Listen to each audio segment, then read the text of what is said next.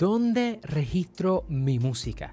En este episodio vamos a hablar sobre las distintas organizaciones donde debes registrar tu música, por qué y cuál es su rol. Vamos allá.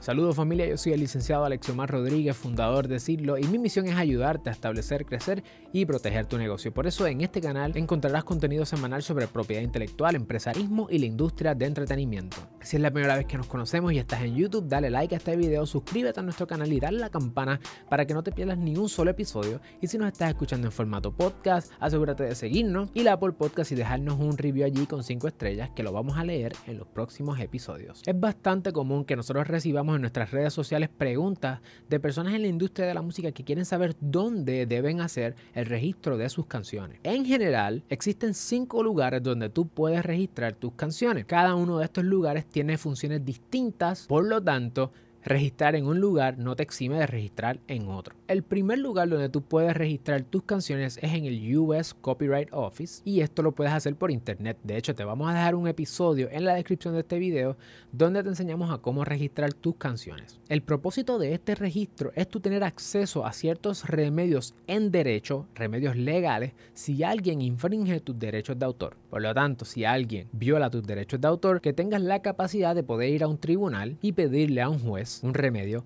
judicial, sea dinero o cese y desista, entre otras cosas. Igual en la descripción de este episodio te vamos a dar un playlist donde podrás aprender también por qué debes registrar tu copyright. Número 2 tienes que registrar tu copyright en ASCAP o BMI o CISAC, dependiendo de cuál es la que escojas, las Performing Rights Organizations. Estas son las que se van a encargar de cobrar las regalías de ejecución que ocurren en, a través del, del mundo, del Internet, y pagarte como compositor de la obra. Por lo tanto, si tu canción suena en un restaurante, suena en la radio, suena en el internet, en televisión o entre otros lugares, ellos se van a encargar de recolectar esas regalías y pagarte a ti como compositor, al igual que pagarle al publisher que escojas para ti. Igual, si todavía no conoces sobre publishing, te vamos a dejar en la descripción del video un playlist completo donde hablamos sobre distintos aspectos esenciales de la industria de la música. El tercer lugar que debes registrar es en Sound Exchange. Sound Exchange es la organización que se dedica a recolectar las regalías digitales de tu grabación, de tu master, cuando suena en medios no interactivos como sería Pandora